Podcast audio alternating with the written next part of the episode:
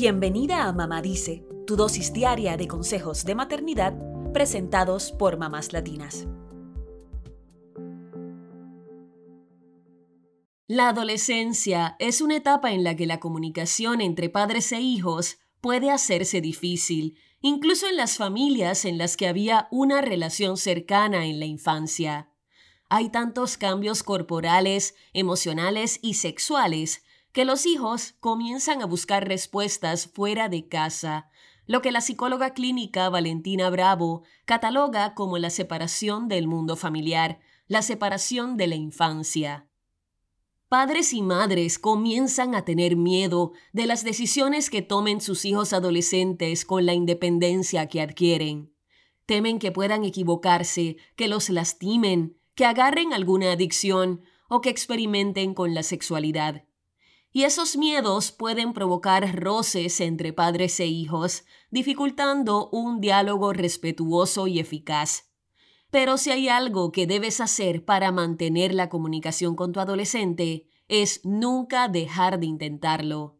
Esta es la regla principal que recomienda la Academia Estadounidense de Pediatría en su página healthychildren.org.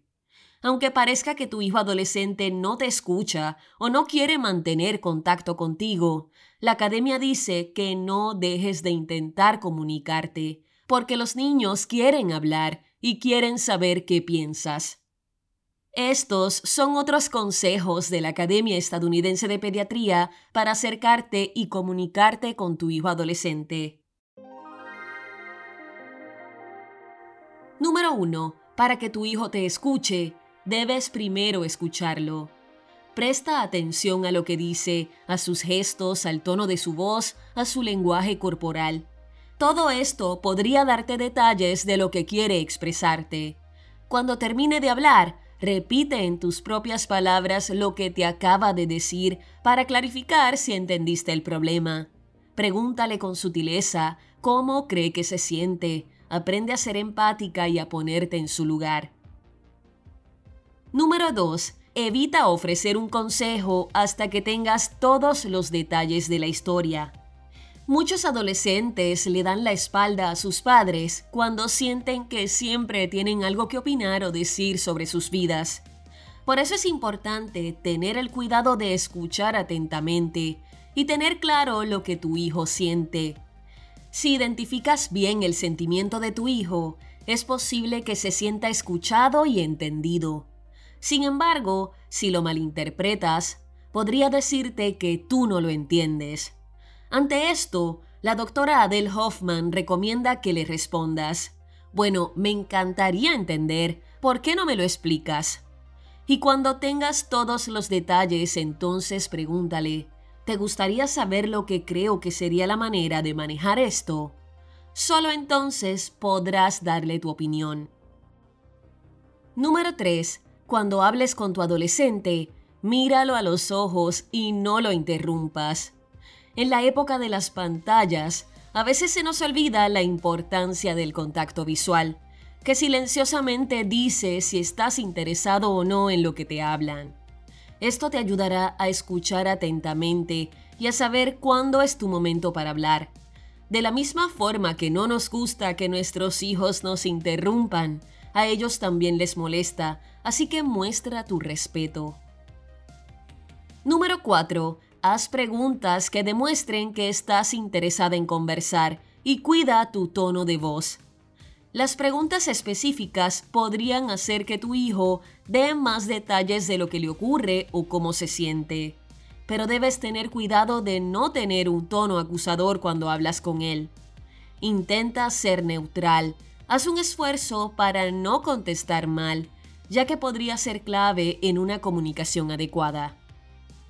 Número 5. Aprovecha todas las oportunidades que tengas para conversar con tu adolescente y asegúrate de que él sepa que cuenta contigo para cualquier problema.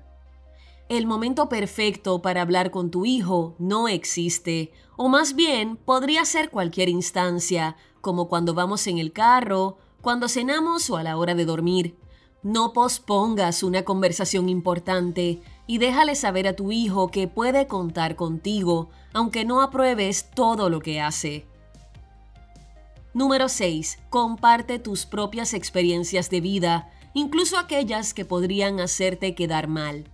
Ojo, no significa que le cuentes todo a tu hijo. Más bien, pregúntate si es bueno para tu hijo conocer cierta historia de tu pasado. Aunque parezca que no te escucha en el momento, ya el adolescente tendrá tiempo para reflexionar en lo que le dijiste.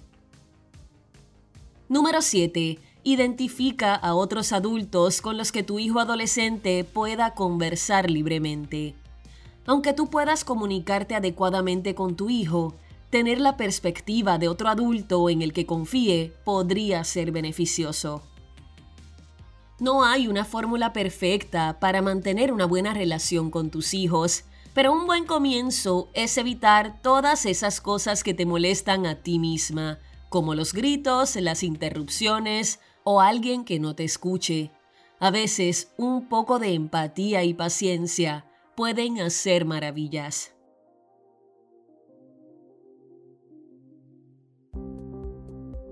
Eso es todo por hoy. Acompáñanos mañana con más consejitos aquí en Mamá Dice y síguenos en mamáslatinas.com, Mamás Latinas en Instagram y Facebook y Mamás Latinas USA en Twitter.